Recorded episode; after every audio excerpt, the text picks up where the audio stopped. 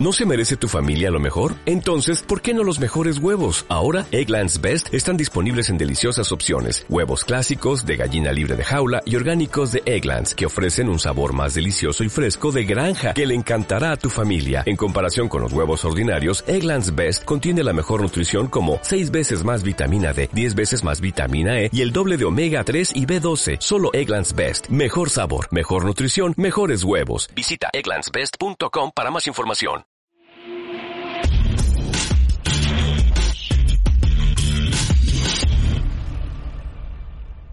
No te veo, pero no te... ¡Ahí estás!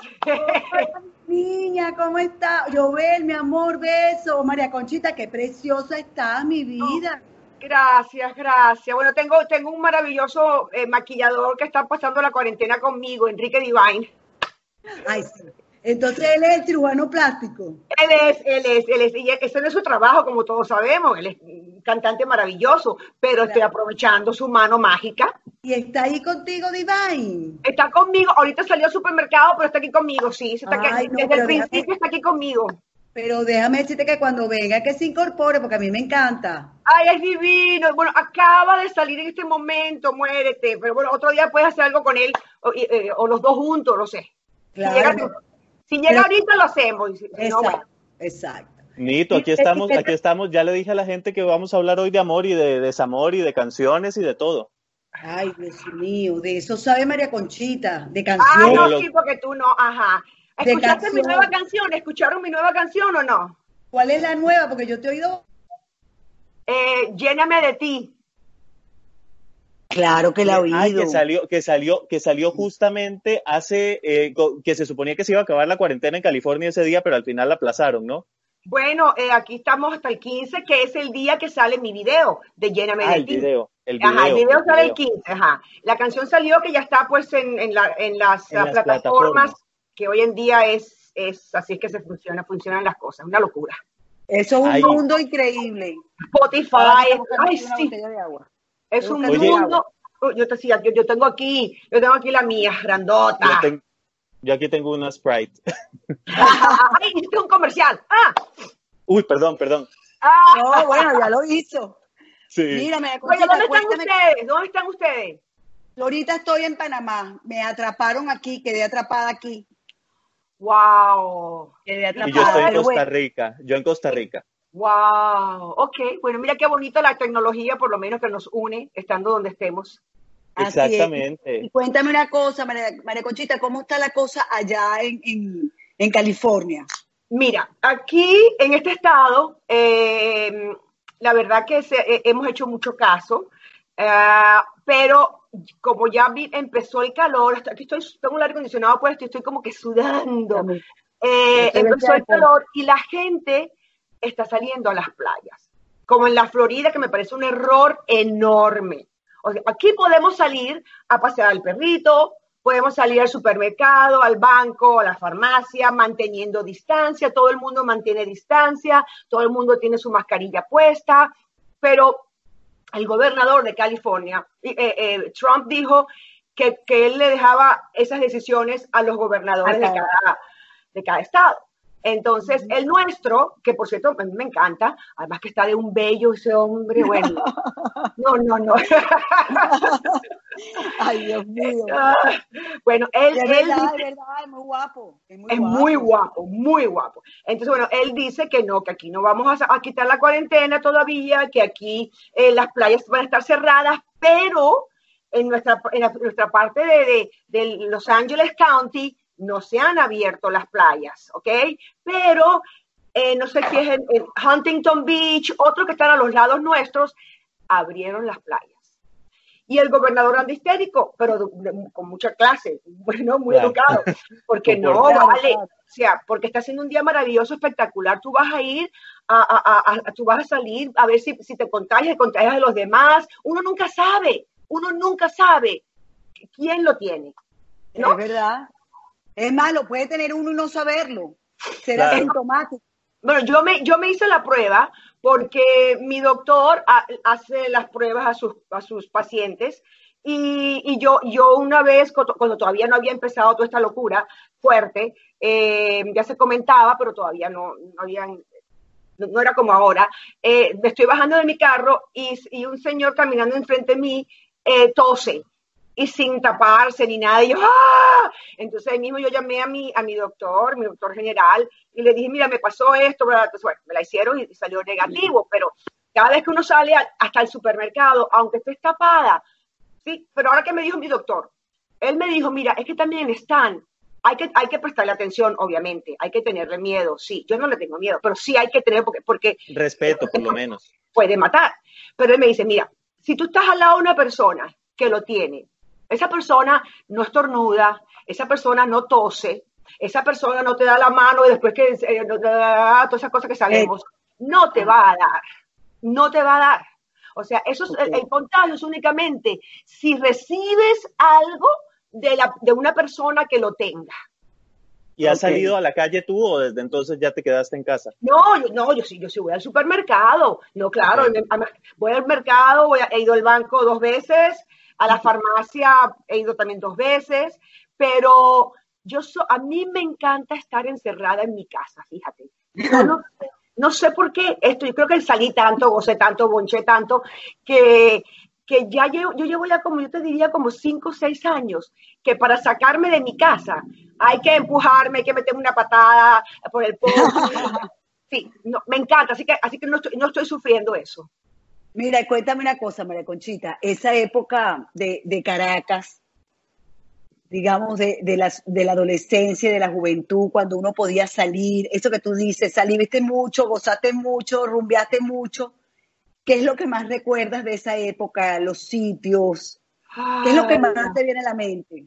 Mira, tenía un grupo maravilloso, eh, yo manejaba moto, mm, los que no son venezolanos y, los que no, los que no son venezolanos pero son jovencitos no lo saben. Eh, yo me la pasaba manejando mi moto en Caracas. Y era, imagínate, en ese entonces que se podía manejar en moto. Yo salía de Radio Caracas Televisión de filmar mis novelas y a lo mejor podía salir a las 8 de la noche, 7, 9, 10, 11. Y yo salía en mi moto, agarraba la autopista y me en mi moto eh, cuando llovía, ya tú sabes, ni tú, todos los motorizados debajo de los puentes, yo, me, yo me metía debajo de los puentes con los motorizados, ¡eh, María Coche! O sea, fue una Caracas que tuvimos tanta suerte de haberla disfrutado, de haberla gozado.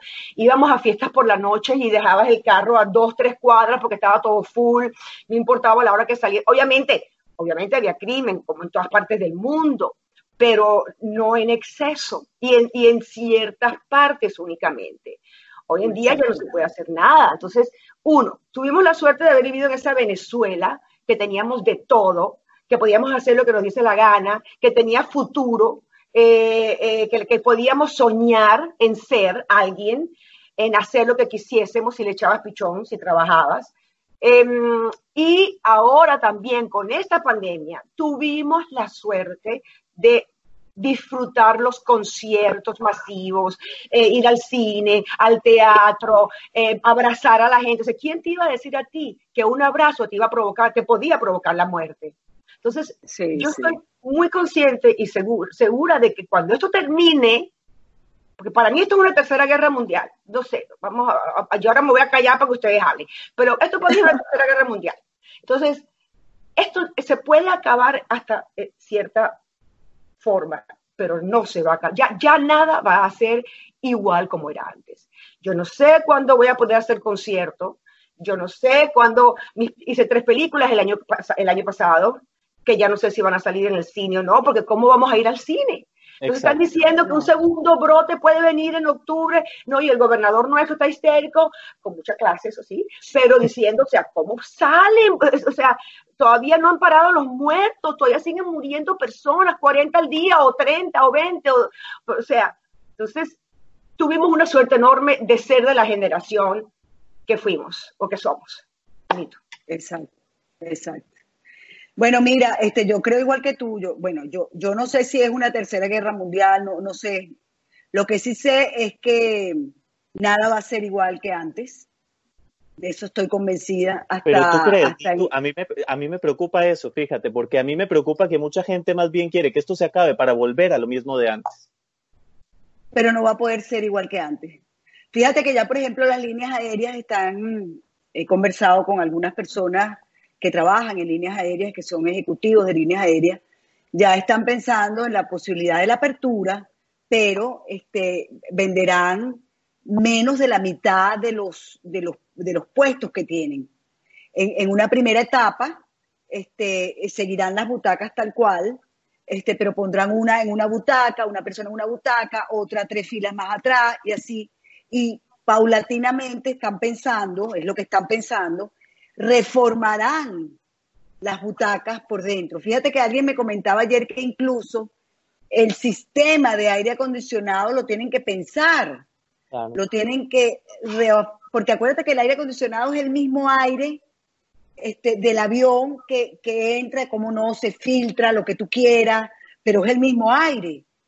Pues van a tener que buscar la fórmula de que sea un aire que salga y entre otro nuevo. O sea, te estoy contando lo que me contaron. A lo mejor esto es sencillamente ideas que están trabajando. A lo mejor esto no será así, pero está cambiando todo. Y te estoy hablando de, de la rama aeronáutica porque, bueno, porque conversé de eso ayer qué están pensando hacer, porque efectivamente no podrá no podrá estar una persona al lado de la otra en la misma en, no, claro, si, uno se enferma, si uno puede agarrar una, gripe en un avión, porque hay en que estornude, cada vez que alguien estornuda en un avión, yo hago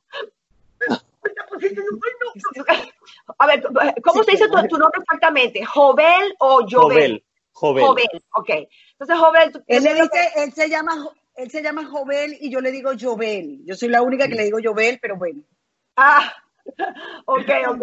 No, eh, yo, tú te ves muy jovencito. O sea, Jovel, yo creo que tú puedes ser hijo nuestros, nuestras. De, sí, claro, claro, Él es nuestro bebé, él es mi bebé. Sí, entonces, la verdad que yo lamento mucho a tu generación porque no van a poder, bueno, tú, has tú disfrutaste las discotecas, los clubs, los conciertos, ok, perfecto. Eso ya no va a venir. O sea, no sé, o puede venir, pero yo te diría que hasta el 2021. O sea, estamos fregados, nosotros estamos fregados, los artistas. Claro. O sea, es increíble. Yo tenía, tengo, déjame decir, tengo presente, presente, presente, para que no se me caiga, un proyecto maravilloso que mi productor eh, eh, ejecutivo estaba ya en conversaciones con varios sponsors, inversionistas. Obviamente todo se cayó. Y, ok, cuando nos digan, ok, ya pueden volver a salir, pero, pero despacito. Eh, la gente está dejando de trabajar, las empresas están cerradas, eh, o sea, todo, todo. Entonces, claro, la gente no va a querer gastar dinero en, en invertir, eh, bueno, en este caso en un programa o en invertir en una producción, porque primero tienen que pensar en ellos. Eso es lo que yo opino y pienso, que va a ser algo completamente otro mundo. Otro bueno, pero habrá, habrá que reinventarse, María Conchita. Sí. van a tener que reinventarse. Fíjate que en estos días vi una obra de teatro, vimos Jovel y yo una obra de teatro eh, por, por, por, Instagram.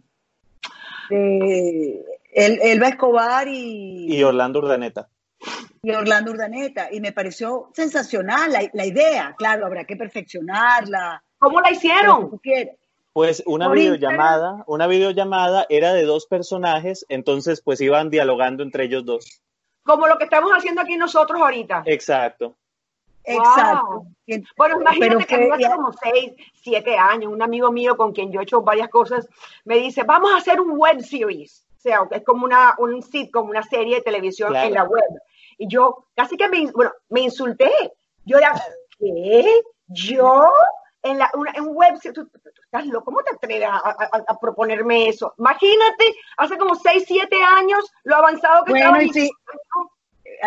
Así es, bueno, de repente lo tienes que llamar y entonces hacer una cosa así que nos divierta todo. Sí, bueno, sí, tocará. mira, por ahora todos los jueves, como estoy, aprovechando que Enrique y yo tenemos una química maravillosa, maravillosa, todos los jueves estamos entrevistando a alguien. Entrevistamos a Ana Karina Manco, eh, una prima de él, eh, prima o sobrina, no sé, que es astróloga. Eh, nos Enrique, ¿qué, mi vida? ¿Ah? Enrique, ¿qué? Enrique, Divine, Divine. Ah, Divine, con Divine lo estás haciendo, ok. Sí, sí, mira, y para, para que tú veas, lo hacemos desde mi celular, pero esta última vez, el jueves pasado, eh, no, no, se conectaba mi celular, no se conectaba, o sea, yo, lo hicimos desde el de él. Y como no sabemos mucho de, de, de, estas cosas, en vez de ponerlo en sus historias, lo puso en su perfil. O sea que, que el, el, la, la, conversación que tuvimos este último jueves fue con Kiara, está en el perfil ah. de Enrique, que es Ay, Enrique qué bueno. Divine oficial con dos F. Entonces ahí lo pueden ver. Es que está con mi kiss. Yo te diría que un 95% de la gente lo disfruta. Obviamente siempre va a haber alguien que, que, no le caigo bien, o que no le cae el bien, o que no le cae la invitada bien. Eso, eso siempre existe. Pero la gente se divierte, nosotros, nosotros tomamos tequila, las, las personas, ya estamos aquí preparados con nuestro vino, nuestras popcorn, nuestras cotufas. No, y, y, y este jueves que viene lo vamos a hacer con Amanda. Amanda Gutiérrez. Ay, qué divertido, qué Pero divertido. Tú sabes Ay, que yo es. Es más o menos el espíritu de esto que estamos haciendo, porque te voy a contar, este programa que yo tengo, originalmente era un repaso de política que hacíamos los domingos, pero llegó un punto de tal hartazgo, María Conchita, que ya nadie quiere saber de política en este momento, que dijimos, mira, mejor démosle un rato ameno a la gente, eh, de- dejemos que compartan con nosotros y les ha encantado, les ha gustado mucho escuchar a Nitu, que por cierto, te voy a contar, Nitu dice que ella andaba a caballo por Caracas. ¡Ah! Pero es ¡Cómo verdad. Pero tú no te acuerdas, María Conchita, no me vengas a decir que no. A Que había las carretas. ¿No te acuerdas las carretas? Pero donde nos montaban a los niñitos. Ah, bueno, coño, pero existía María Conchita. Y yo me acuerdo, este, había unos señores que tenían caballos, dos, tres caballos. Yo no sé si eran caballos o eran mulas, pero parecían caballos. Y entonces tú pagabas y te montabas y paseabas en los caballos de los señores. Yo monté caballo en el Marqués. Yo monté caballo en los naranjos, que no existían los naranjos como tal, que era donde hacíamos motocross. Ajá, ajá. Ah, ¿Te acuerdas que eso era Monticulebra? Monte y Culebra, Monte y Culebra. Ah, bueno, ahí habían señores con caballo, uno montaba caballo.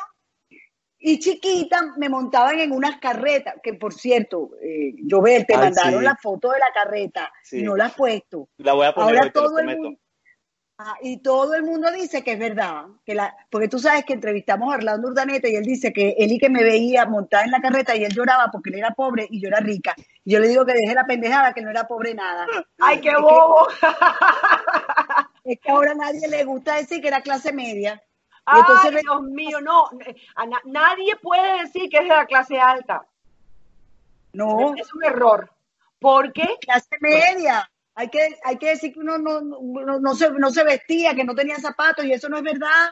Venezuela fue un país donde todo el mundo, todo el que trabajó le echó pichón, pudo prosperar. y tenías tus, tus, tus tenis, tus zapatos de goma, hasta el más pobre tenía sus zapatos de goma, podía comprarse sus, sus- sus tenis. Esa era la, la Caracas que teníamos. Eh, entonces, la, o la Venezuela, perdón, que, que, que, que había. ¿Hace Bueno, cuánto pero no vas, María Conchita? Perdón, ay, perdón. Que ¿Hace No, cuánto no va María Conchita? ¿Hace cuánto que no voy? Imagínate, no voy desde las elecciones, entre comillas, de Chávez y Rosales. Eh, ajá, ahí. Desde, esa fue la última vez que yo estuve en Venezuela. 2006 fue eso, 2006 creo. Ay, no, no me acuerdo. No sé. Sabes que yo, yo, ah, pero bueno. Tú sabes que con Orlando, Orlando y yo, eh, yo, yo empecé mi carrera en, ah, en Venezuela. Bueno, lo que me dio a conocer, ni tú lo sabes, son, fueron los concursos de belleza que, que gané y luego me convertí en modelo. Ella fue Miss Princesita y yo estaba, fe- yo quería ser como ella, Ah, una belleza. fue una gozadera, una gozadera. Entonces de ahí me llamó el Canal 8 en ese entonces. Em, hicimos un programa que era de videos, cuando todavía no existían los videos así de verdad, verdad, de música. Y era, era, ¿quién era? Era, ay Dios mío, eran dos hombres y yo, eh, Plácido Garrido era uno de, de los animadores, no me acuerdo el nombre Ah. del otro, y yo. Entonces, esto lo estuvimos haciendo presentando videos. Me llama Radio Caracas y yo empecé en Radio Caracas con un programa animándolo con Orlando que se llamaba Cuéntame ese chiste. Que cuéntame ese chiste, que era divertidísimo. Divertidísimo. Yo soy muy mala contando chistes. A mí me tenían que dar un premio por la peor que cuente chistes, soy yo aquí. Pero entonces el ganador de, ese programa eh, se llevaba que una nevera, se llevaba, o sea, una bicicleta, que se lleva, o sea, se llevaba algo, ¿no? Eh, chévere, algo chévere. Y así fue como yo empecé, eh, y ya pues de ahí ya vinieron, vinieron otras cosas, pero empecé con Orlando, en Cuéntame ese chiste, imagínate.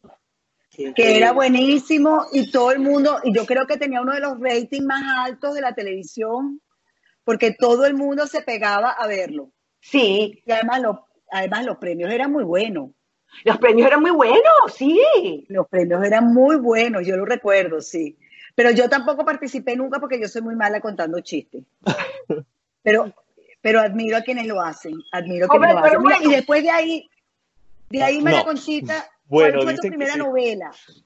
Mi, mi, primera, ah, dice, sí, mi primera novela fue Mabel Valdés. Imagínate tú. ¿Y fue con quién? ¿Quién era tu...? Era, yo tenía un personaje muy chiquitico, ah, que es como debe ser cuando uno empieza, ¿no? Eh, era con, creo que era con Raúl Amundar. Mabel era, era, ah, eh, ¿cómo se llama? ¡Ay! Este... Dory Wells. No, que estuvo casada con... Fue Marina Baura, pana. Mabel Valdés creo que era Marina Baura. Sí, yo también creo. Y ahí empecé. mira, yo era malísima. Em, yo era, yo, yo hablaba, sin, sin entonaciones, sin nada, y ya claro, uno se ve, yo por lo menos en mi caso, yo me veo y yo aprendo que, uy, ¿qué estoy haciendo? ¿Qué estoy? No, no, eso no es hacer. Y fui aprendiendo, estudié también eh, un tiempito, pero yo odio estudiar. Uh, y.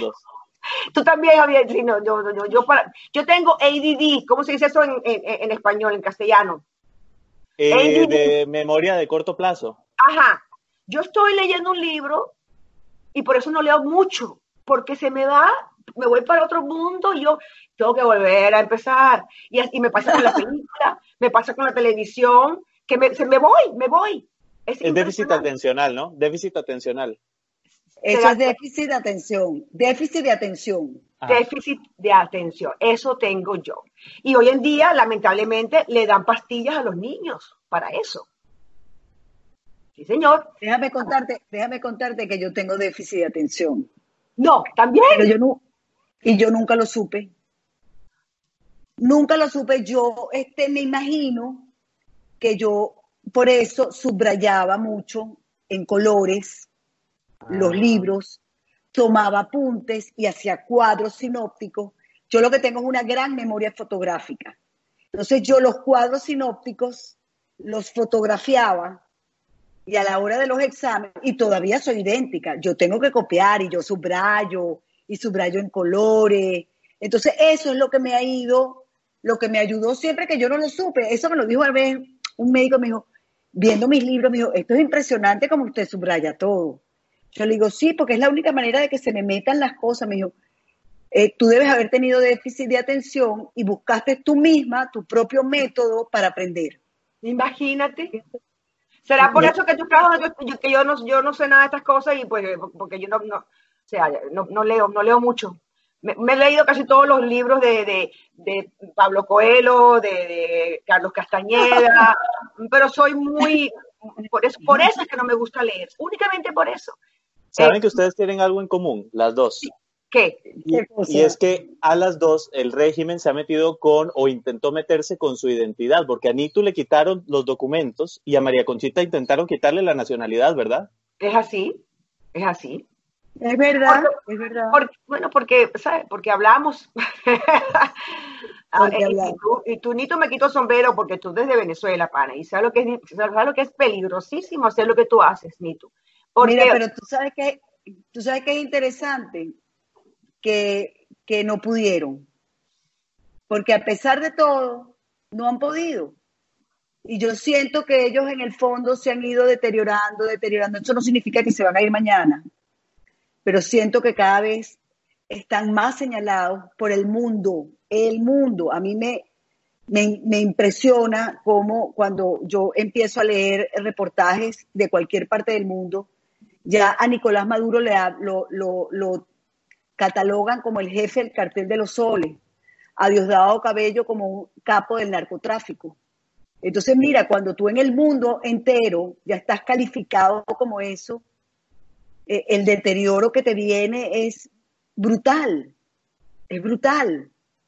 Eh, eh, es el final del Chapo Guzmán, es el, final de, de Pablo Escobar, es el final de todos estos tipos hablando del Chapo Guzmán, yo no puedo creer, el otro día este, salieron sus hijas, o no sé si fue una sola hija. Eh, a dar cajas. ¿A, a, dar cajas de comida y A dar cajas de comida con el sombrerito del Chapo, con cositas, o sea, lo, están poniendo como un héroe. Es impresionante. Sí, pero, pero, la gente sabe, sabe que no lo es ahora. Bueno, es su hija. Mira, estaban dando esas mascarillas. Mira, sí. Imagínate qué, locura. Imagínate el dineral que tienen. Sí. Eso es lo que, eso es lo que hacen. ¿Sabes, lo que pasa con, con nuestra, nuestra democracia? Que los políticos no lo saben hacer bien. Vamos a no generalizar, ¿ok? Pero cuando llega un un, eh, en este caso, pues, un drug lord como el Chapo, eh, cuando llega un Fidel Castro, Chávez, la gente está sedienta de atención, está sedienta de cariño, está sedienta de, de, respeto. Y estos personajes, estos personajes saben hacerlo muy bien, muy bien. Entonces, ¿qué pasa? Que si los nuestros, los de nuestro lado, se interesaran más en ayudar, se interesaran más en escuchar, en, dar, una, caricia. no se irían, no estuviesen desesperados y no se irían con el primero que se presente con esas mentiras, porque luego no lo hacen. Yo, no sé, no sé, eso es lo que yo he visto con lo poquito. Yo abandoné mi carrera por 18 años para dedicarme a salvar a Venezuela.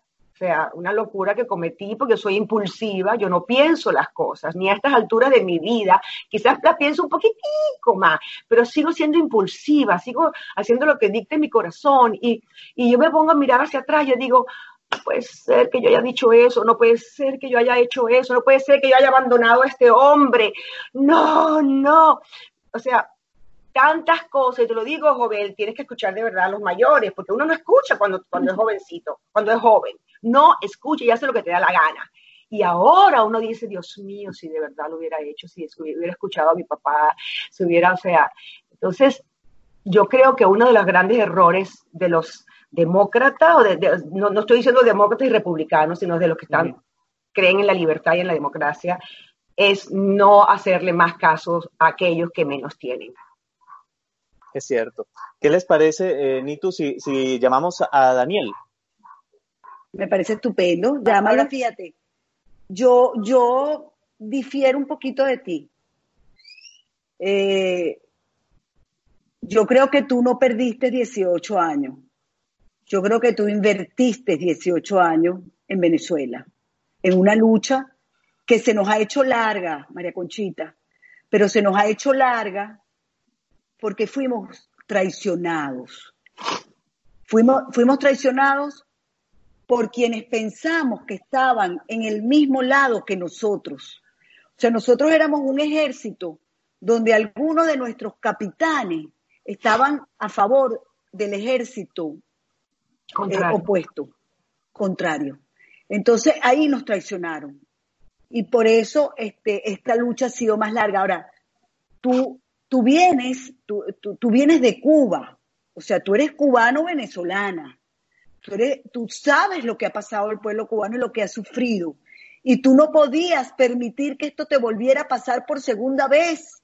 Esa fue tu lucha y todo el mundo cuando te vio, y te lo digo por mí misma, decía, qué, qué maravilla. O sea, que, esto no es una, perdóname y quiero que me lo entiendas como lo quiero decir, esta no es una artista farandulera, esta es una mujer que piensa, y que, y que quiere luchar por su país. Es más, no por su país, por sus dos países.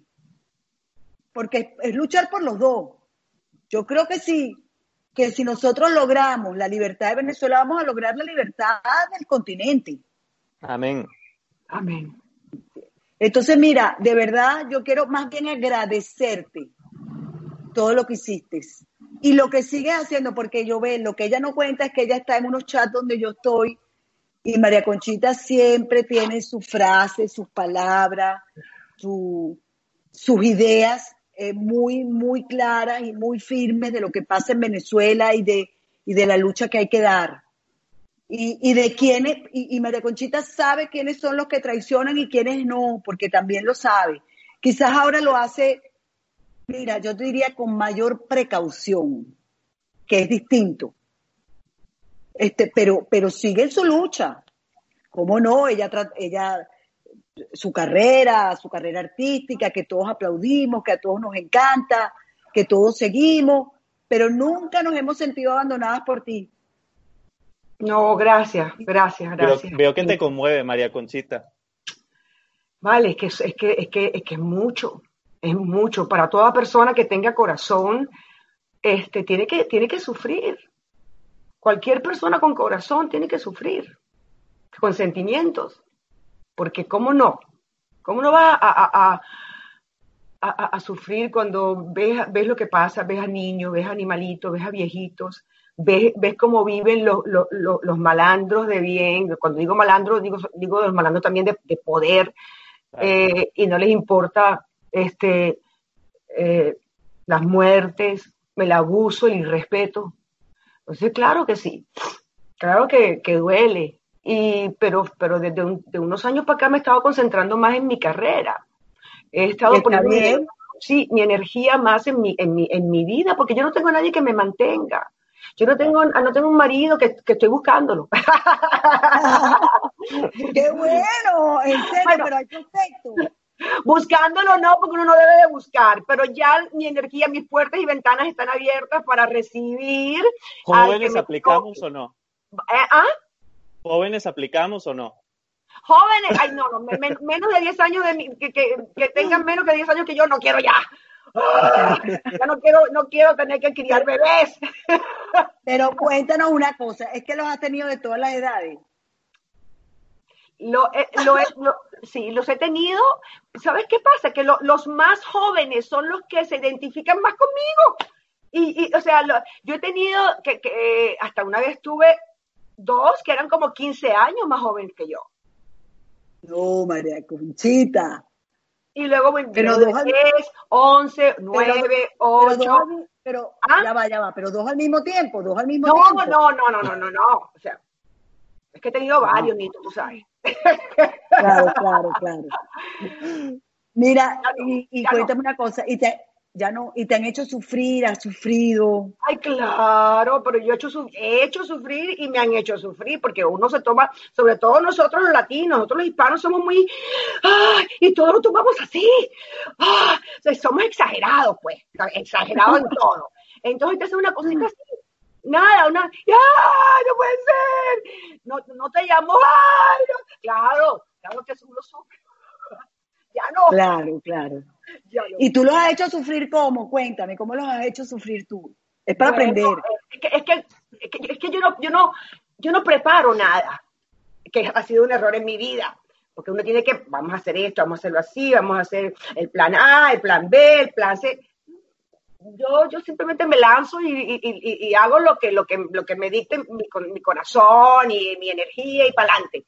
Eh, y yo estoy viendo que es importante tener un plan eh, y, dos planes y tres planes. O sea, en, mi mundo, en mi mundo artístico, las que han llegado arriba, arriba, arriba eh, y se han mantenido, vamos a, hablar de la música. Madonna, este, la Jennifer López, eh, ¿Por qué? Porque, porque ellas son negociantes. Negociantes primero y son artistas de segundo. Entonces, yo soy artista de primero, artista de segundo y artista de tercero. No, tienes, tiene que, tener, tiene que ser negociante también.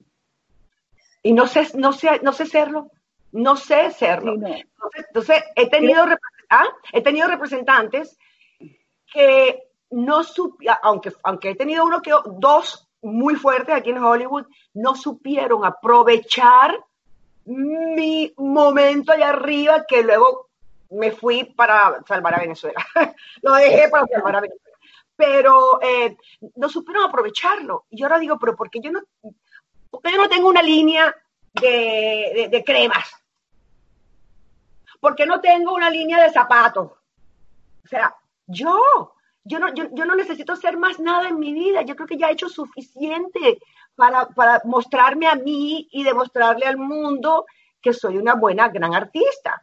Pero sigo haciendo porque me gusta, y porque, y porque todo va subiendo de precio.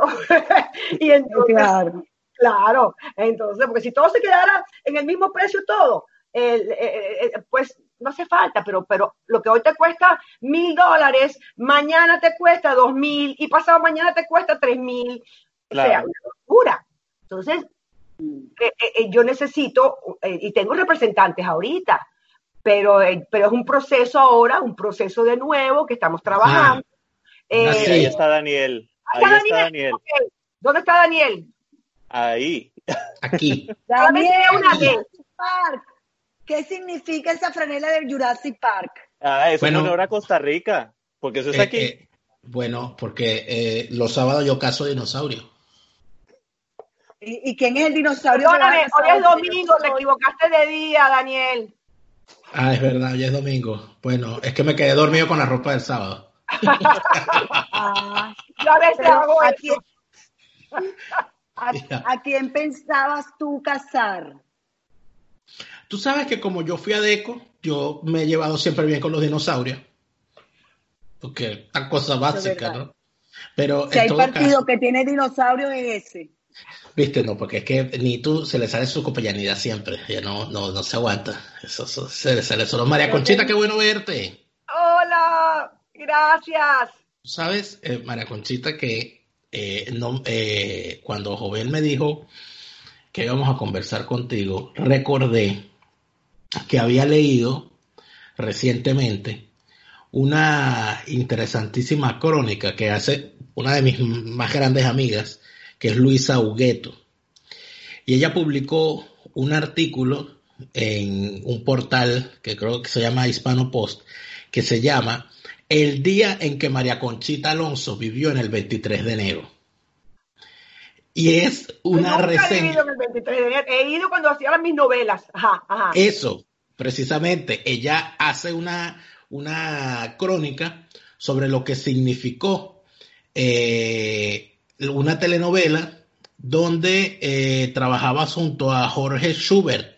La novela se llamaba Alejandra y eh, la novela se desarrollaba en el 23 de enero. Y entonces ella hace una, por supuesto, es una reseña de tu carrera, que por lo que veo la conoce muy bien, todo aquello, y al final dice algo que, que es interesante, porque dice, eh, en, no obstante, más allá de los inconvenientes narrados en Alejandra, aparece una Caracas diametralmente opuesta a la que ahora conocemos.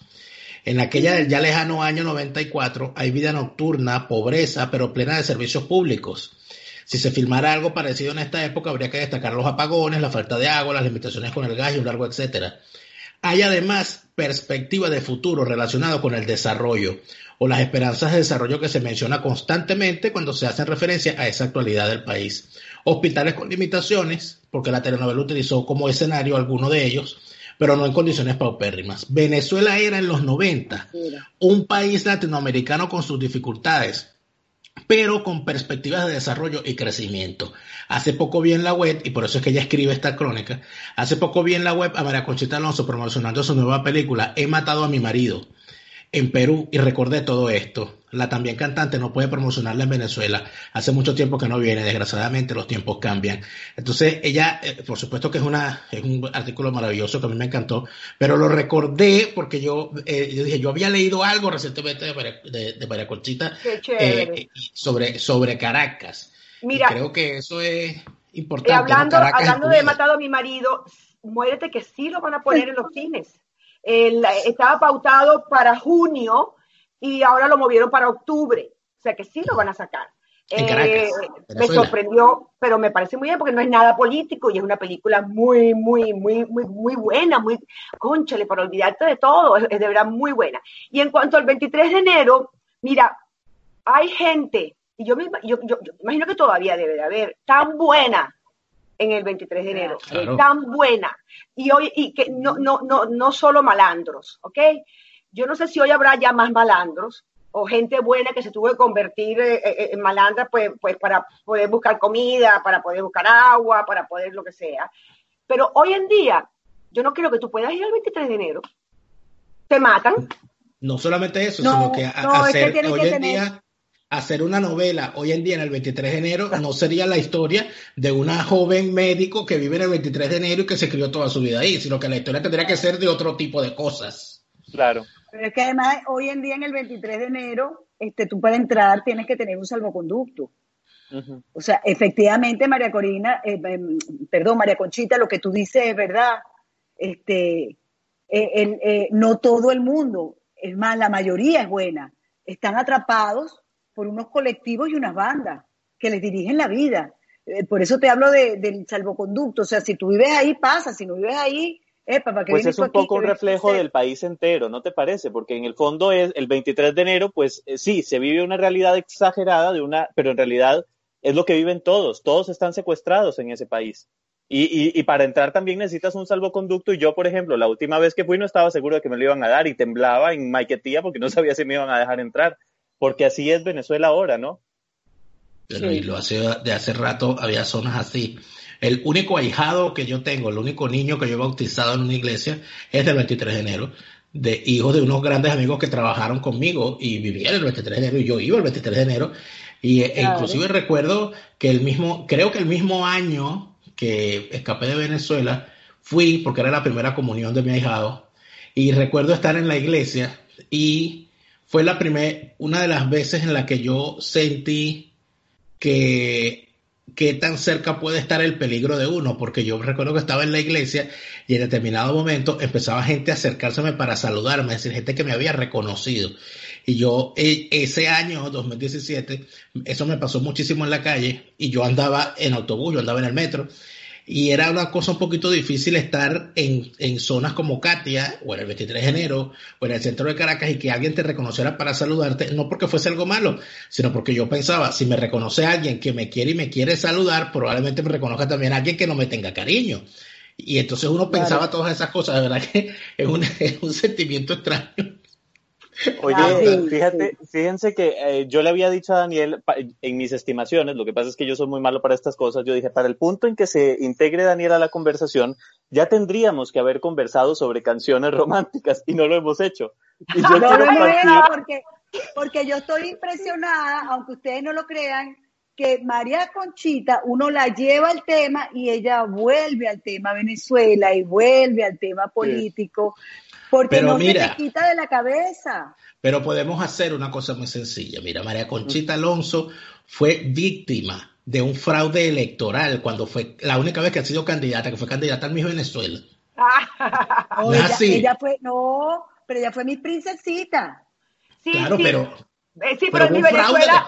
Es verdad, como, como, como te recuerdas de eso, sí, porque a mí Osmel, eh, eh nos jugó, eh, pues, nos dio una, hizo una mala jugada tanto a, mí, porque a mí me decía, tú eres la que vas a ganar, y a Maritza también le decía, tú eres la que vas a ganar. Entonces, eh, él me mandó a, hacer un traje que no era para nada eh, lo que yo debí de haberme puesto, no me resaltaba, eh, no resaltaba mi, mi, mi, belleza, mi cuerpo, etcétera em, em, porque para mí siempre la belleza ha sido en segundo plano, ha estado, ¿no? Para mí lo más importante siempre ha sido lo que uno, la personalidad de uno. Em, entonces, es así. Entonces, cuando, cuando Maritza ganó en mi Venezuela, eh, obviamente uno de chama se queda como que, ah, o sea, yo fui Miss, Miss World Venezuela. Eh, ¿Qué es lo que se llama ahora? Ahora no se dice primera finalista o segunda finalista. Ahora la primera finalista se le dice Miss World, Miss Mundo Venezuela, Miss Mundo Venezuela. Entonces, yo sé mucha gente, mucha gente se arrecha conmigo, o sea, se, se molesta cuando, cuando a mí me llaman Miss Venezuela. Eh, y yo digo, pero bueno, claro que soy, fui Miss Venezuela en Miss Mundo, por supuesto. ¿Cómo quieren que me llame en, el concurso de Miss Mundo? Y la primera finalista de Venezuela, María Conchita, o sea, por Dios, soy Miss Venezuela. Entonces, se molestan. Y digo, pero, pero, pero, ¿cuál es el rollo? ah. María Conchita, pero es casi que una, eh, es un, yo no sé qué es lo que pasa, pero la gran mayoría de, eh, hay, o mejor dicho, hay muchísimas historias de participantes del Miss Venezuela que no ganaron, que muchas de ellas ni siquiera quedaron entre el cuadro de las más conocidas de su año, sin embargo, han superado en carrera en, en, en la televisión y en el cine y en la música a las que ganaron en su año, ¿no? Y creo que tú eres una de esas. La mayoría, la mayoría. Porque es el caso tuyo, es el caso de, eh, qué sé yo, de, de Maite Delgado. Catherine Fulop, creo que también. Catherine Fulop, la misma Angie. Carolina Perpetuo. Carolina, Perpetuo. Fabiola Colmenares. ahorita no me viene la mente. Sí, sí, sí. yo creo que es más grande el, el grupo de las ex Misses no ganadoras del Miss Venezuela que han tenido una, una carrera, una carrera allí. Ahora, pero, pero eh, el cuento, el cuento de, de, llamarse María Conchita y tener que ir a Argentina, Chile y a los países del Cono Sur, eh, en realidad es verdad. Eso, eso fue un problema. Déjame decirte, cuando salió Acaríciame, que fue mi primera canción número uno a nivel internacional mundial, mi primera canción que se lanzó a nivel mundial, porque yo, en Venezuela, eh, joven, quizá tú no lo sabes, pero eh, en Venezuela. Yo, saqué primero, antes de Acaríciame, saqué unos dos discos en inglés que fueron número uno, La Maniática del Amor. Pero, ya, pero en esa época no se, uno no se internacionalizaba, eh, uno se quedaba en su país. Entonces, cuando salió Acaríciame, que fue número uno en, en muchos, en donde salió, Argentina no quería sacarla eh, porque decía hay que cambiarle el nombre a María Alonso. Y digo, ay no, qué horror, si, si no me cambié el nombre para los gringos, porque les cuesta decir María María Conchita, ¿no? Este, yo menos me lo voy a cambiar para gente de habla hispana, pues no.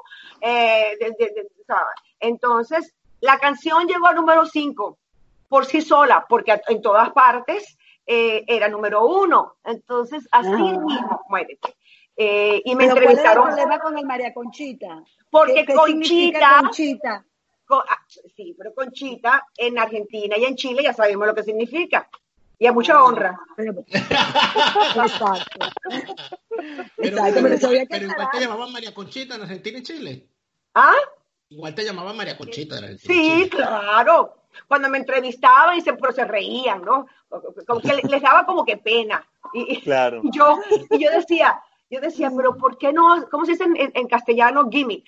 Utilícenlo, utilícenlo, como un gimmick, como un anzuelo, como ah, para, para, atrapar a la gente, ¿no? Claro, o sea, él se llamará así, por Dios, María Quiquita Alonso. O sea, pero, pero aquel, y aquel, eh, eh, aquel intento, aquella campaña de intriga de colocarte el, el apodo de Ámbar, o utilizar el nombre de Ámbar, Ámbar es María Conchita, ¿no fue parte de eso? No, eso fue únicamente porque yo era muy conocida ya como en los concursos de belleza, como modelo, ya estaba actuando y eh, el sello disquero, en esa época, en ese entonces era Polygram, dijo, vamos a crear algo para, para crear intriga, lo que acabas de decir tú. Vamos a inventarle un nombre para crear intriga y dejar a la gente así toda. Y era la época de la disco, de la música disco.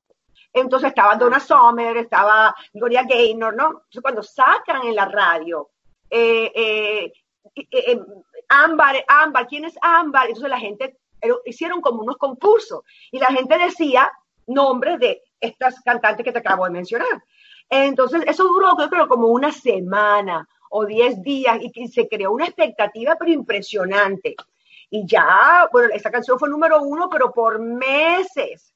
Y luego ya fue cuando salió Ámbar en María Conchita. La primera vez que yo lo escuché en la radio, estaba manejando, me acuerdo exactamente dónde, eh, por la autopista cerca de Altamira, saliendo de Altamira. Entonces, yo, yo, ¡ah! yo quería salir, salir de, la ventana y decir, soy yo. O sea, ¡ah! y no podía, no podía, si quería que quedarme callada.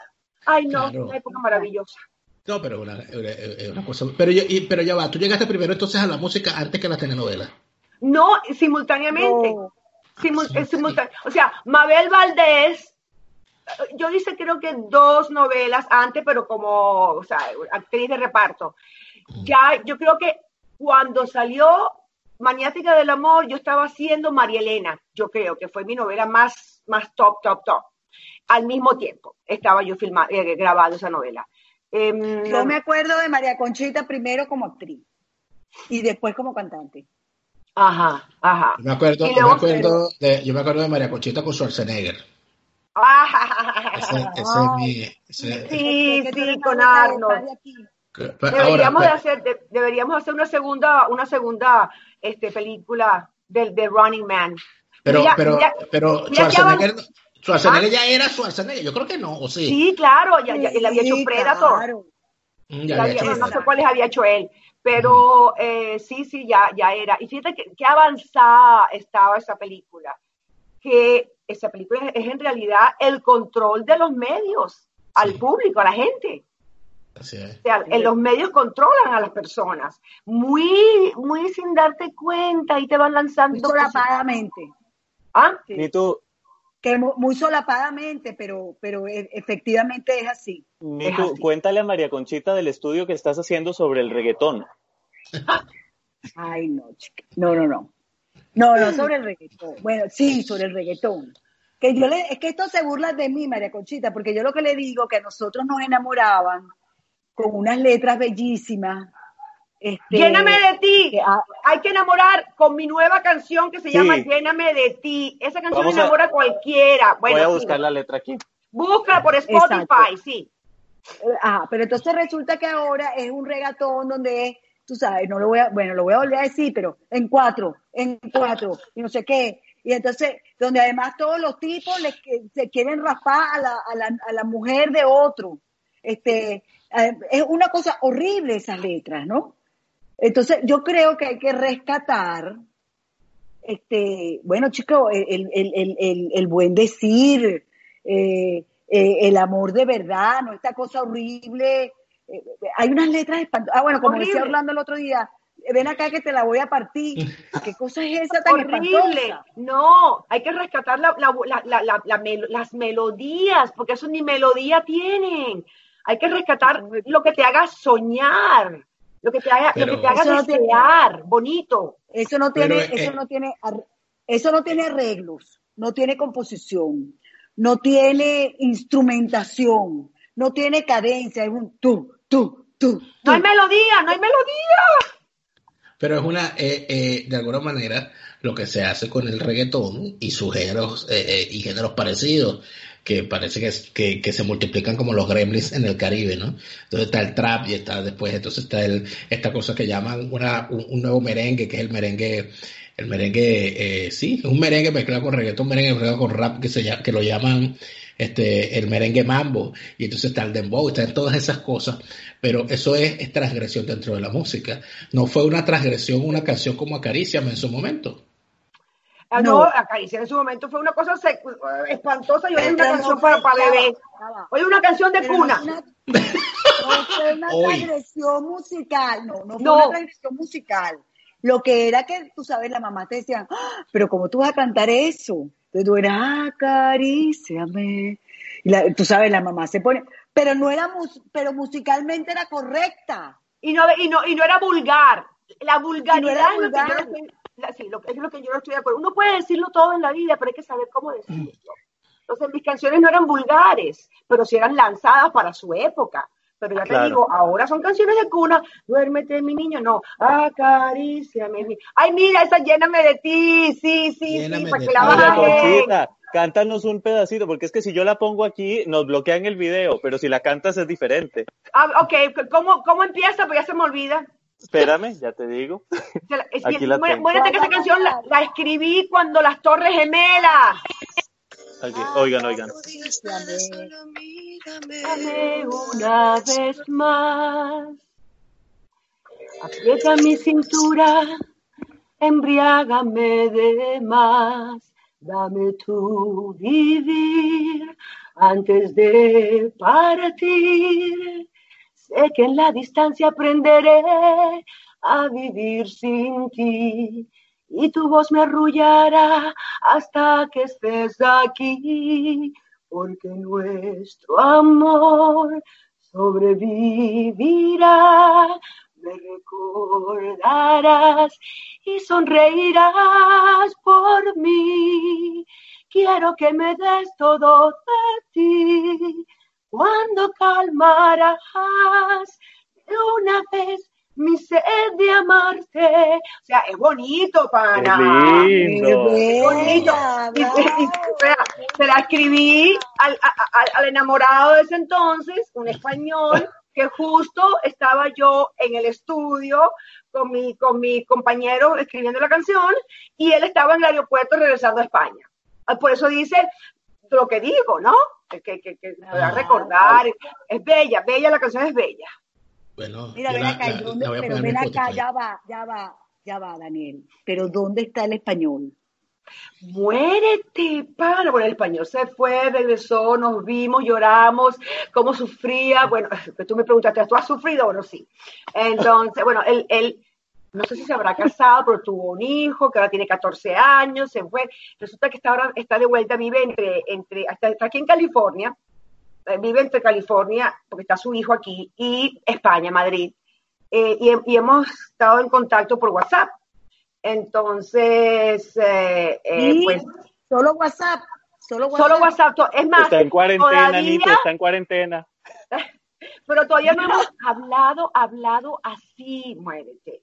Que ya viene, ya viene eso, ya viene. Además que es un bello, a mí siempre me ha gustado, a mí me gustan de todos colores, todos los colores. Pe- Pelos rubios, pelos morenos, negros, o sea, a mí, sí. Pero a, a mí me llama más la atención los que son como de estilo árabe.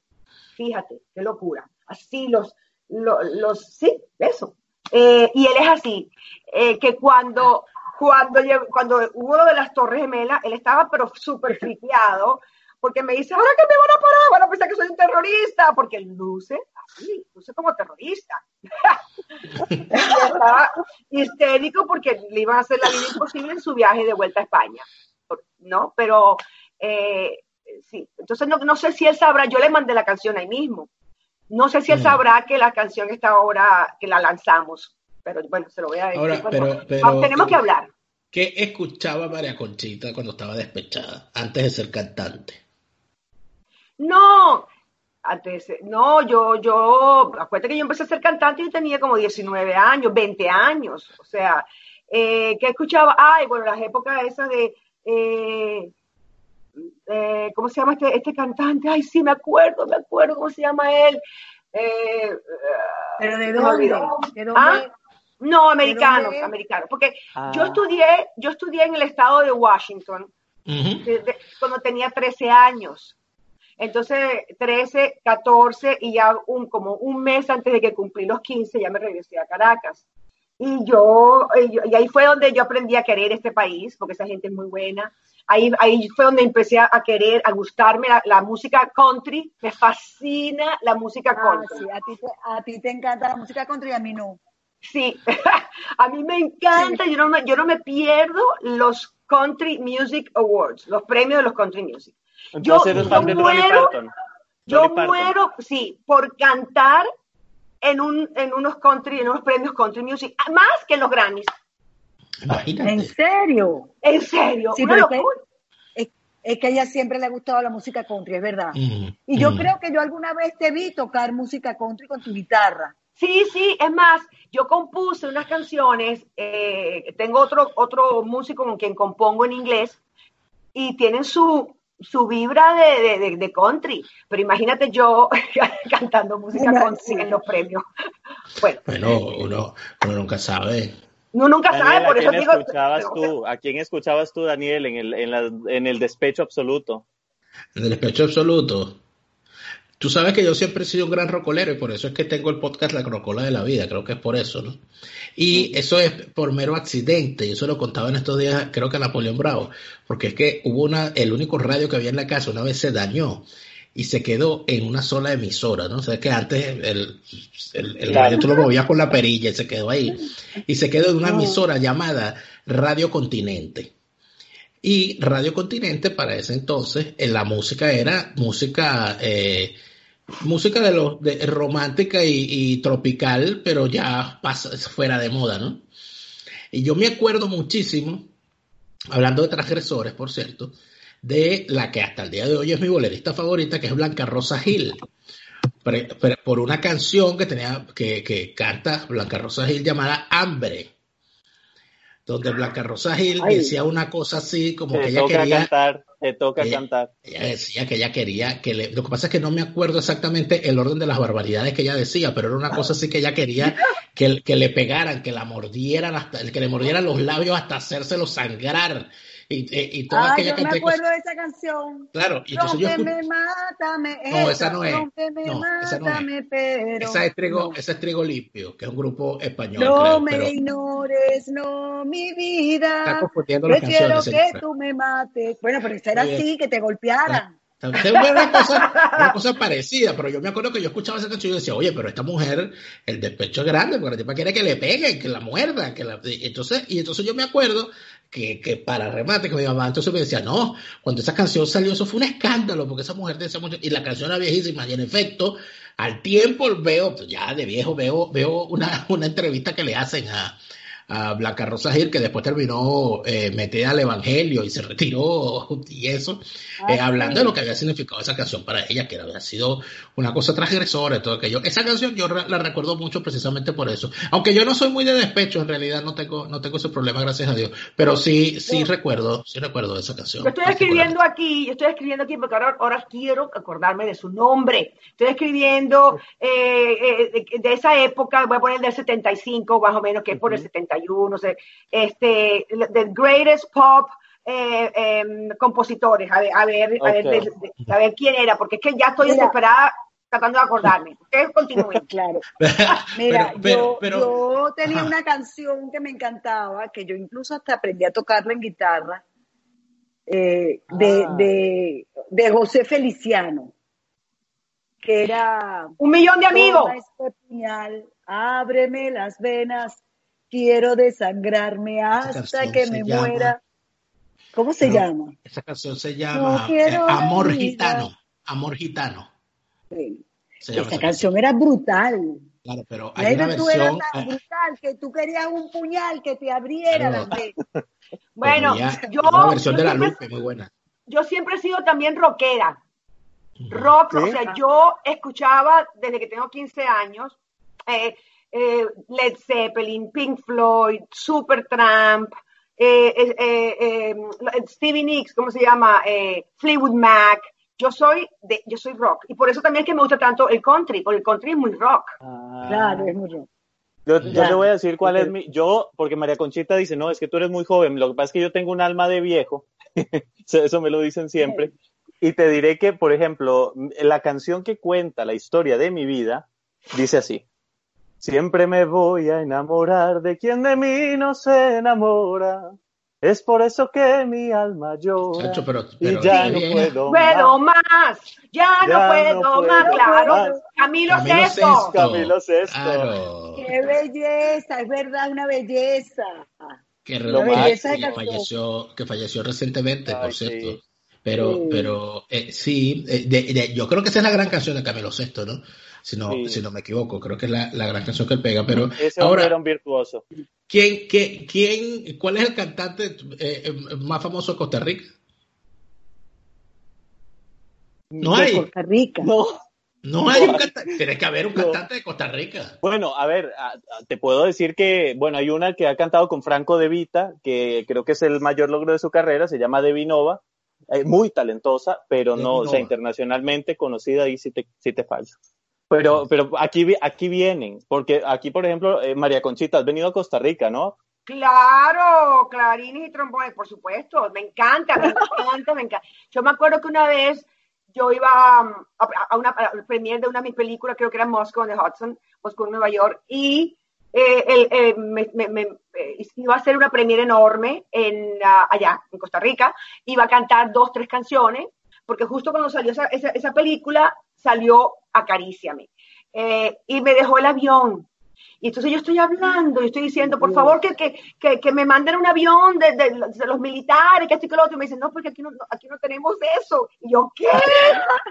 La primera dama de en esa época de Costa Rica, estaba hablando con ella. Aquí yo, ¿cómo que no tienen policía? Policía sí, pero militares no. Yo no, militares no. ¿No pudiste ir a Costa Rica? Sí, sí fui, claro, he ido, he ido y he hecho el concierto allá, me encanta. Pero a mí, porque fíjate que en Centroamérica sí hay artistas centroamericanos muchísimos, pero Costa Rica, ¿qué le pasa a Costa Rica? El único, el más conocido, el más conocido es Jovel Álvarez. Iglesia Omaña, son los más, los, más conocidos. Bueno, te voy a decir, en México se conoció mucho a Chabela Vargas, eh, que fue, eh, nació aquí en Costa Rica, pero se hizo mexicana. Y bueno, una actriz que se llama Maribel Guardia, pero no, de verdad que aquí, de aquí no hay mucho. Porque de Centroamérica, de Centroamérica es Luis Enrique, ¿no? Que entiendo es nicaragüense. Ajá, eh, talentosísimo. De Guatemala, de Guatemala es Arjona. Eh, en Nicaragua hay, una gran cantidad de poetas eh, de Ernesto Cardenal en adelante. Eh, y em, entiendo que, bueno, de Honduras tampoco creo que hay mucho, ¿no? No, probablemente cueste más de Honduras. De Belice Mira, aquí estoy encontrando varias canciones que estoy seguro de esa época que Love, Love will keep us together. Esa es de Capitán Antonio. Esa fue una, bueno, ah, eh, bueno, estaba, estaba My Eyes Adore You. Like ese es Frankie Valli. Frankie Valli. Frankie Valli, imagínate sí, tú. Frankie Valli. Estaba también Neil Sedaka.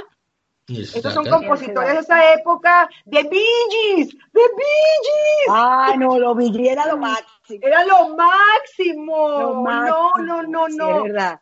Sí, pero estoy buscando exactamente eh, este, ay, no lo puedo creer que no lo encuentro, pero bueno. Pero, pero no te acuerdas ni de una canción siquiera. No, no me acuerdo. tú te perdiste la parte en la que María Conchita nos dijo que tiene déficit de atención. Sí. sí eso, eso, eso, pasa. Ahora, pero fíjate algo. ¿Tú en, en, eh, en Venezuela llegaste a hacer cine, María Conchita, o, no? no? Eh, hice, claro, claro. Hice una película que se llamó, que fue, bueno, Dios mío, con Toco Gómez, que se llamó. Toco Gómez. Sí, eh, Solón. Solón. Es, es Toco. fíjate, él la hizo antes que que este actor aquí que, se, se, pierde en una isla y está ahí desesperado en una isla.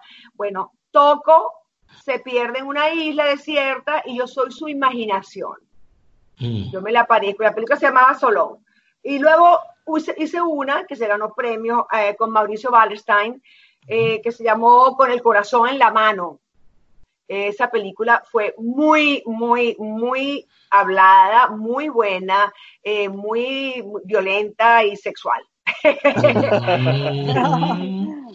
pero, pero ahora, pero tú, eh, eh, el tema de, trabajar con un tipo como Schwarzenegger en, en películas, que era un tipo siempre de películas de acción, el, tipo malo, el, el, que se caía a golpes y todo eso. ¿Cómo terminó María Conchita Alonso trabajando con Schwarzenegger, con, con Conan el Bárbaro? No, eh, mira, él, él es un tipo, siempre lo ha sido, demasiado simpático. O sea, para haber ganado gobernador en el estado de California, que es súper izquierdista, súper demócrata, y él no lo es, tiene que ser, o sea, eh, eh, es, muy, muy ocurrente, es muy simpático, es un tipo que es amable con todo el mundo, em, o sea, él se ríe y él conversa con el que te recoge los cables, con, o sea, para él es, es, todo igual. Y, y, nos llevábamos muy bien, nos llevábamos súper chévere, muy, muy, sí, muy chévere. Mira, este, Barry White, no, fíjate, nunca, no, nunca me, me, atrajo como hombre así, nunca, nunca, nunca. María Conchita, perdón, es que tengo aquí a mi papá. No, un momento, que no se te escucha, no se te escucha, Jovel. A ver, ahora me escucha. Ahora sí, ahora sí, ahora sí. Ah, que tengo aquí a mi papá que quiere saludar a María Conchita. Bueno, ok. Fan, de María Conchita. ¿Cómo estás? La mujer de las, ¿cómo es? Una noche de copas. Así es, así es. ¿Cómo estás? La que no pude pasar una noche de copas. Un placer. Uh, igualmente. cuando venía a Costa Rica y todo. Ah, ¿en serio? Sí, que, que una vez necesitaba un avión militar y no había. no hay militares. Porque Mira, se Hola, me, Hola, ¿cómo estás? Son idénticos. ¿Idénticos? Sí, mira, un clon. Sí, le, le faltan los lentes. Sí. los tengo, pero, pero los rompió. Pero lo rompió. Me le senté encima la semana pasada. Ah, bueno. Y en cuarentena bueno. es un desastre. Bueno, vale, nos vemos. Chao. Un gustazo. Un gusto. Chao. Saludos. Mira, eh, hasta eso luego. de you're very white, you're the first, my last, my everything. Una maravilla. Ay, Barry White era maravilloso. Va a haber muchos comentarios aquí porque hay una hay un movimiento eh, underground en los comentarios de todos los programas donde yo participo de gente diciéndome siempre Barry White y preguntándome si Barry cuando, White cuando voy a cantar. Gracias a Dios que yo no tengo la voz de Barry White porque si no efectivamente me, me tendría me exigirían que cantara. Ahora tú eh, de- eh, hiciste una película con, con eh, Robin Williams y, y- y el- la visión que uno tenía de Robin Williams con, con el lamentable final que tuvo su vida, que, que siempre lo lamentaré porque le tenía tanta admiración. Robin, Robin Williams era, era, era un tipo abierto eh, eh, en, en- en el trabajo, o sea, era ¿cómo era ese hombre eh, eh, en, Era- en realidad? Él era extremadamente tímido, muy, muy, muy respetuoso, muy tímido. Él, él sacaba su- sus locuras para esconder su, su timidez. Eh, porque de verdad que si él no fuese comediante, yo no sé cómo él hubiese eh, eh, vivido, o sea, eh, o sea, él se fue de este mundo porque él es, él era un alma demasiado pura, demasiado Qué buena belleza. para estar en esta tierra, en este mundo. Y no aguantó. Yo, Mm. yo, eso es lo que pienso. No aguantó, porque de verdad que era, ay, no, era un niñito, siempre era un niñito. Eh, no importase la edad que tuviese. Eh, y era, él era demasiado para este mundo. Demasiado. Imagínate. Él estaba en un nivel superior más que todos nosotros juntos, de verdad. Imagínate, ¿no? Qué, qué- qué increíble. A mí me sorprendió mucho. ¿no? Miren, ahí, ahí está nuestro amigo Vicente Tepedino. ¿Cómo está? ¡Vicente! Yo a, mi- yo a Vicente, a. Vicente lo vi cuando estuve en- en- allá en Costa Rica dos veces, fue que nos vimos. Claro. Claro. Estás a contraluz, Vicente. Estás a contraluz. Vicente, estás en, con- estás Ok. a contra- Sí. Ay, Ya ahí. No, como no estoy viendo porque estoy en el teléfono, estaba, estaba haciendo unos trabajitos aquí en casa, vean. Ah, está muy bien. Ah, mira, el señor está en Estamos hablando vale. aquí de, de canciones. Yo estoy- tengo el celular porque estoy viendo pues compositores de los 70. Mira, mira, fíjate, eh, Polanca. Polanca era el que yo estaba tratando de conseguir. Pol- Polanca. Polanca, todas Mira, mi- las canciones de él me las sabía. Todas así lloraba, sufría. Me acuerdo que yo estaba en esa época enamorada de un portugués eh, en Marbella.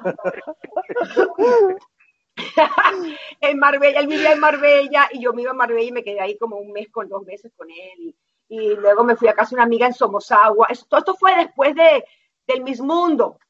Después del Miss Mundo me fui a Mira, España. pero, pero, pero ya nos has hablado de españoles, de portugueses y los venezolanos. Ah, también, no, claro. Ha habido más venezolanos que de otro país. Ah, sí. Yo- Y, y algunos así que recordemos. Vicente, puedes poner el celular en horizontal, perdón. Vicente, podrás Ok. poner para... Listo. Ahí. Ahí. Ah, Ahí. allí, allí. Cuéntanos, ¿Tú sabes? cuéntanos. Tú sabes que. Vicente, Vicente Tepedino ta- eh, pa- eh, tiene una yo- eh, corta, muy corta participación en una de mis películas favoritas que yo sé que la gente se va a sorprender por esto que voy a decir. Pero una de mis películas favoritas, no solamente venezolana, se llama Amaneció de Golpe. Amaneció de golpe, Oye, sí, pero- señor. Una- Pero si eso es una maravilla de película. a mí me pareció una Sí, película maravillosa. sí. Y Sí. había una, hay, hay una escena, hay una escena donde aparece Vicente Tepedino, que es de verdad una escena de, de- de- que, que, que valió, va- valía la película. Y, y a mí no- pero, pero duró poco. Yo creo que tú no tuviste ni un solo diálogo en esa película, ¿no, Vicente? Oh, sí, sí, en esa película yo tengo varios diálogos porque de hecho nosotros hacíamos lo... ¿Ustedes lo ven a él? Sí. Ustedes sí Sí. viendo, ¿verdad? Sí, él se mueve, él Ahora se mueve sí. mucho, pero lo vemos. Ahora sí, ahora sí, ahora sí. Este, eh, ya va, ya va. Eh, yo sí tuve varias participaciones en esa película y esa escena que tú estás mencionando, eh, obviamente que es cuando me matan dentro del edificio, ¿verdad? A mí me llegó una información que el difunto, el difunto, cuando vio la película, la escena que más le impactó fue esa, la de las escaleras. Sí. Sí, sí, ¿Por porque, qué- es que- por qué es que le es una parte. tanto? Bueno, porque mataron a un No Por eso. Debe ser que lo- no le gustó, pero, pero, pero no, no, no porque hayan matado a un golpista, no, sino porque es que la escena, todo lo que ocurrió, la forma como se manejó, la, la, lo que sentían los que estaban allí, la forma como se, se, se, se vivió el asunto, creo que era con, eh, por cierto, con Daniel Lugo, ¿no? Eh, eh, y, Sí, Daniel Lugo, Daniel Lugo, y Rodríguez. Rodríguez. Eh, Y déjame, déjenme contarles una cosa. Ustedes saben que cuando nosotros hicimos esa escena, trataron de hacerlo lo más real posible. Nos tocó grabar una noche a las 11 de la noche por la Cotamil. La Cotamil es joven, no sé si la conoces, es Sí. la gran avenida. Sí, la conozco, Sí. la conozco. Este, y teníamos Jeeps de combate, teníamos los camiones esos cowboy, es decir, la escena estaba montada muy similar a lo que había sucedido. Y nos daba mucha risa porque la gente que venía rodando por la cota mil paraba el carro en seco y decía, otro golpe no, decían, otro golpe no. Claro. claro. Nosotros con las cámaras en las azoteas de los edificios, en todos lados, les decíamos, no, señores, sigan circulando tranquilos, es una película, pero bueno, muertos de la risa, me acuerdo yo con Carlos Subero, que era otro teniente que iba al lado mío, eh, habían varios compañeros, pues la pasamos de maravilla en ese, en ese rodaje. Eh, eh, pero yo no recuerdo, yo no recuerdo. Vicente, yo no recuerdo un diálogo tuyo en esa película, perdón. Yo solamente me acuerdo de la escena. Esa escena te marcó, pues tienes que volverla a ver. De hecho, yo soy el que salva a la española en el Volkswagen. Exacto, claro. Es verdad, es verdad. Es verdad. Claro. Pero, pero, Quiero pero aprovechar hablaste, que están. Vicente y María Mira, Conchita. Quiero aprovechar yo, que están Vicente. mi moto, sí. Eh, eh, para los que no, bueno, pues, me imagino que esto lo verán más personas que no sean también venezolanos. La Dakota Mil te lleva de, de una esquina de la ciudad hasta la otra. Y yo Otra, agarraba mi moto ahí, pana, mira qué, qué, qué horror lo que yo hacía sin casco. Mi casco era ma- maravilloso, era un casco que nadie sabía quién era porque era todo así, todo negro, solamente una cosita aquí que subías y bajaba. Bueno. Pero yo agarraba y me montaba por Altamira y me iba hasta el final y luego me iba para el otro lado en la moto a mil por hora y sin casco. De Luca. Sí, era- era- Imagínate. era- La, la cota mil, la cota mil te lleva de este a oeste. Ajá. Sí, señor. Completo, No, sí, señor. por la montaña. lleva, lleva casi del Por la Marqués. montaña y se ve Caracas Y yo, abajo Bel, bellísimo. y yo, y yo, Bel y María Conchita, yo monté caballo en esa zona que era pegado al Marqués y no existía la cota mil. Pero yo no entiendo por qué Nito, ustedes no tú se acuerdan de eso. insistes, tú insistes en que la gente te haga bullying. Insistes en que la gente te haga bullying. Cuando yo nací ya existía la Cotamil. No, Ah. bueno, pero bueno, seguramente.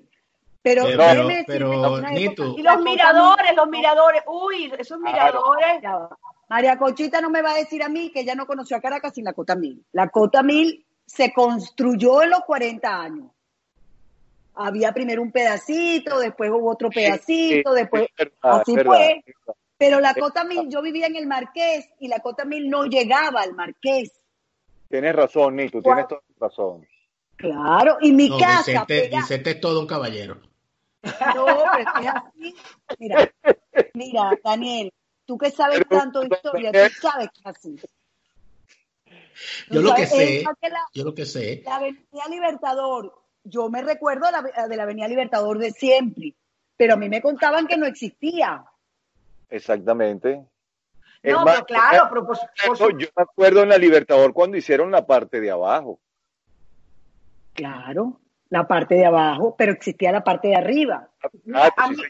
a mí se me olvida todo. Yo, yo, pa- yo paso por esta ciudad y yo veo que hay construcción y yo, ¿y qué había aquí antes? O sea, ¿y, qué, y qué existía aquí? Se- yo, yo no, no sé, no sé. no, eh, eh, es Pero terrible, así- es terrible. Así como yo vi la- la- el deterioro de la pastora, porque uno de los paseos que a nosotros nos hacían de la pastora en Navidad era ver toda la iluminación de la pastora, que era espectacular, uno paseaba, dejaba el carro, caminaba. Y nosotros, uno Mm. nosotros en La Pastora rodamos muchas escenas de novelas, de películas, porque se podía. Era un sitio muy hermoso para, para filmar y grabar. Mm. Hermoso. Y después tú fuiste, uno fue viendo el deterioro, el deterioro de la pastora y terminó siendo, hay cosas muy lindas, pero la mayoría son locales de, para arreglar vehículos, este, oye, no es lo que era, pues, la pastora no Oye, es nunca lo que era. No, no, Pero, bueno, ya que este es un programa de música, es cierto, hay una canción Lavillo, Lavillo nombra la, la ciudad de los techos rojos en base a la pastora. Claro. Exactamente, exactamente.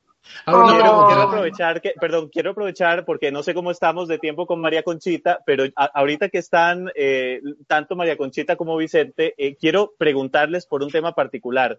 Y eh, porque Vicente, te tengo que contar que ayer hablamos, porque grabamos una tertulia que saldrá la próxima semana con Glenda Umaña, y me contaste de la telenovela Calle Luna, Calle Sol que hiciste con Mónica Spear, que en paz descanse. Y entonces me, me puse a verla otra vez, estoy viéndola otra vez. Y entonces, porque está en el canal de RCTV de YouTube. Y lo que yo quiero es que ustedes dos nos cuenten un poco de RCTV, de, esa, de esa gran empresa que marcó la historia de la televisión en América Latina y sus carreras también. María Conchita, si quieres, primero. Mira, yo me sentía, bueno, todos nos sentíamos en casa, en, en Radio Caracas. Radio Caracas era súper, em, o sea, eh, eh, la diferencia entre Venevisión y Radio Caracas es que Venevisión eran cifrinos y Radio Caracas no. Era así. En Radio Caracas yo veía que, que- todo el mundo se, se- llevaba bien, todo el mundo trataba bien a los, a los, a los muchachos, a esto, a lo otro. O sea, había más, más hermandad, había más humildad, ah, ah, había más, yo creo, compañerismo. Eh, eh, era, para mí fue, la verdad, era divino, era divino. Yo me acuerdo, uy, las, las locuras que yo hacía, por Dios, en mi camerino. Eh, ay, no, no, no. Eh,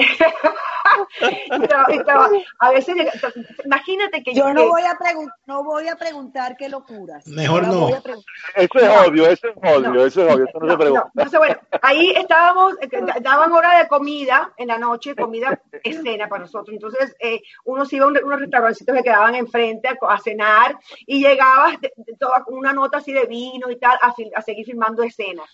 Eh, éramos, éramos muy profesionales, pero eh, eh, muy, muy, tú sabes, te, te- te daban, te daban la libertad mientras tú fueses profesional en el momento, serio en el momento de, de- de- de grabar. Eh, y, y, mm, ay no, a ver, tú Vicente, yo, yo de verdad tengo una- unas eh, recuerdos Bueno, maravillosos de ese canal. Sí, no, no, no, no, no, por supuesto, eh, todo lo que tú acabas de mencionar es totalmente cierto, no hablemos de los camerinos, los camerinos eran un sitio maravilloso, pero bueno, lo que, lo que sí quiero contarte mío. Lo que sí quiero contarte de RCTV, en lo particular, a mí me recordaba mucho a la universidad porque uno dice, bueno, yo llegué a estar trabajando en un momento donde se hacían tres telenovelas simultáneas, porque antes las telenovelas eran al mediodía y en la noche, entonces hacíamos tres y hasta cuatro novelas juntos. RCTV era un sitio donde tú te encontrabas con todos tus compañeros, caminar por los pasillos de RCTV era lo más sabroso que había, saludabas, y lo que está diciendo la Conchita, eh, el eslogan, no te olvides que el eslogan de Venevisión siempre fue el canal con clase, no, no, RCTV no, RCTV siempre fue el canal, como decían ellos, del pueblo, de, de, de, de toda la gente, de hecho, en la entrada de RCTV siempre te esperaba la gente, te esperaban para fotos contigo, para pedirte autógrafo, yo no tenía ese contacto directo con ellos, ¿no?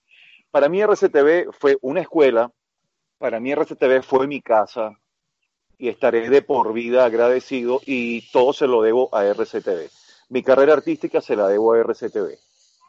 Sí, yo también, yo, yo, esa fue mi escuela. Yo aprendí, yo, yo pude llegar a- aquí a Los Ángeles a filmar eh, la película con Robin Williams porque venía de una escuela maravillosa que fue Radio Sí, Caracas. señor. Sí, señor. Y por eso, y por eso eh, me, me hizo actriz. Claro, uno tiene, uno tiene que nacer también con eso, por supuesto, porque si no tienes que darle duro en, en los estudios. Eh, menos mal que yo nací con eso. pero, eh, pero sí, la, la experiencia que me dio Radio Caracas me convirtió en, en la actriz, pues, eh, lista para trabajar al lado de Robin en Hollywood. Qué maravilla. Nito, ¿tú no llegaste a trabajar en Radio Caracas?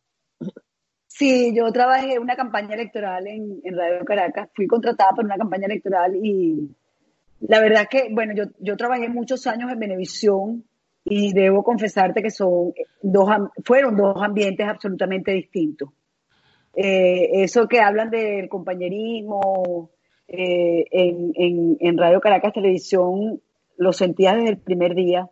Bueno, eh, hablando de noticias, las cosas siempre son un poco distintas. Siempre hay una No hay camerinos. competencia, no hay, no hay camerino, no hay camerino.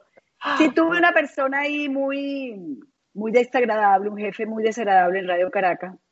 Este, pero la verdad es que eh, no hizo media en mí porque, porque los compañeros eran otra cosa y, y la verdad es que fue una pasantía muy, muy grata. Yo la reconozco, la, la, la, la recuerdo, la recuerdo muy grata, pero además efectivamente para mí estar en Radio Caracas era una escuela, eso. No solamente en el mundo de la actuación, sino en el mundo periodístico y de la opinión era una escuela. Radio Caracas marcaba una pauta hemos, logrado, hemos logrado que Daniel Lara Farías esté en silencio cinco minutos. Le vamos a ceder la palabra. eso es bueno, porque eso es cultura, es cultura general, ¿verdad, Dani? además, joven, además, además yo tuve la, bueno, igual que María Conchita, que, que hicimos novelas allá, yo tuve la gran bendición, el gran honor y el gran privilegio de trabajar al lado de figuras como doña Amalia Pérez Díaz, como don Tomás Enrique, como don Carlos Márquez, en fin, personas que, bueno, eh, ¿Qué te puedo decir? La misma Rosario Preto que aún está viva. Eh, mira, gente maravillosa. Eh, el programa ese famoso que, joven, no sé si lo llegaste a ver, que era La Rochela, paraba, paraba a Venezuela entero. Es una maravilla.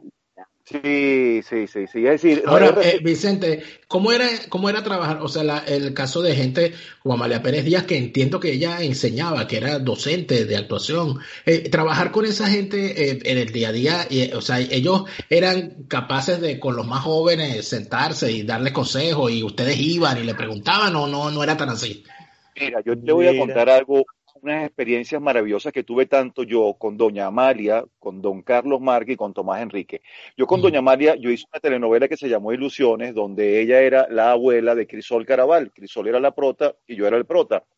Y supuestamente la trama era que yo le mataba a uno de los nietos y tal. Y yo tuve unas escenas con doña Amalia Pérez en la cárcel, yo estaba preso y ella me fue a visitar. Eran unas escenas muy fuertes, muy fuertes. Y los, y los consejos que me daba doña Amalia, aún los atesoro porque era la gran maestra, eh, Vicente, esto vamos a manejarlo así, esta intención acá, acá subimos, acá bajamos, acá nos lo decimos con esta fuerza. Y, y, de verdad fue maravilloso. Y con don Carlos Márquez, que era mi papá en esa novela, que también estaba preso, un día teníamos una escena muy fuerte ambos, donde él se empieza a equivocar, donde don Carlos se empieza a equivocar y dicen, corten, vamos de nuevo, corten, vamos de nuevo. Y yo decía dentro de mí, bueno, mientras don Carlos más se equivoque, yo más aprendo porque estoy al lado de él trabajando. Y has de creerme que don Carlos en un momento me pidió disculpas. Me dijo, Vicente, quiero pedirte disculpas, no sé qué me está pasando hoy. Y fondo yo le dije, mire, don Carlos, usted por mí se puede equivocar toda la vida. Usted es un gran maestro, le dije, ¿no? Trabajar al lado de... Sí, sí, sí, sí. Eh, por eso te digo que para mí fue un privilegio y un honor haberlos conocido en principio y segundo haber trabajado con ellos. Yo sé que la gente me va a matar por esto que voy a hacer, pero creo que el tiempo se nos ha agotado por hoy. Sí. Y, y bueno, pero yo quiero terminar con una cosa. Ya va, yo, yo quiero terminar porque doña Amalia Pérez Díaz es mi tía. Que en paz descanse. Es cierto. Sí. Es cierto. Sí. Y, y entonces este, ella me criticaba mucho. Porque siempre me decía, no estás usando la voz desde aquí, desde el estómago, la estás usando aquí, te estás dañando las cuerdas vocales. Tienes que aprender a respirar. Tienes que sacar la fuerza del estómago. Eso es verdad. Ella regañaba mucho. Era una belleza, era una belleza, todo lo que decía. Y déjame decirte que en esta lucha de Venezuela, que ella no quería inmiscuirse en esta lucha porque ella se sentía más artista que otra cosa, al final salió con su bandera, también a pedir libertad por Venezuela y eso no se me olvida. Pues miren, despedimos este programa. Quiero agradecerte, María Conchita. Sí, Vicente, dime, dime.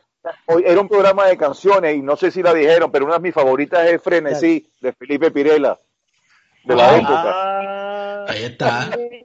El bolerista de América. Listo. Pues muchas gracias, María Conchita. Espero que te hayas divertido, que hayas disfrutado eh, todo, este, todo este rato. Muy rico no, tengo tiempo que no hablamos por teléfono. Te adoro. Te adoro también. Muchos tienen que seguir, ustedes nos dicen las redes aquí, mi, yo sí, mi Instagram sí, María Conchita guion bajo A, mi YouTube María Conchita Alonso punto Eh, eh, eh, María- mi YouTube María Conchita Alonso Oficial con una F. Y este, y mi web, María Conchita Alonso B de bustillo.com. Yo digo mis redes, ustedes son tontos que no las dicen. Vicente, Mira, Jo- Joven la pone después abajo, no hace falta Sí, decirlo, él la pone. hasta luego. Chao. Gracias.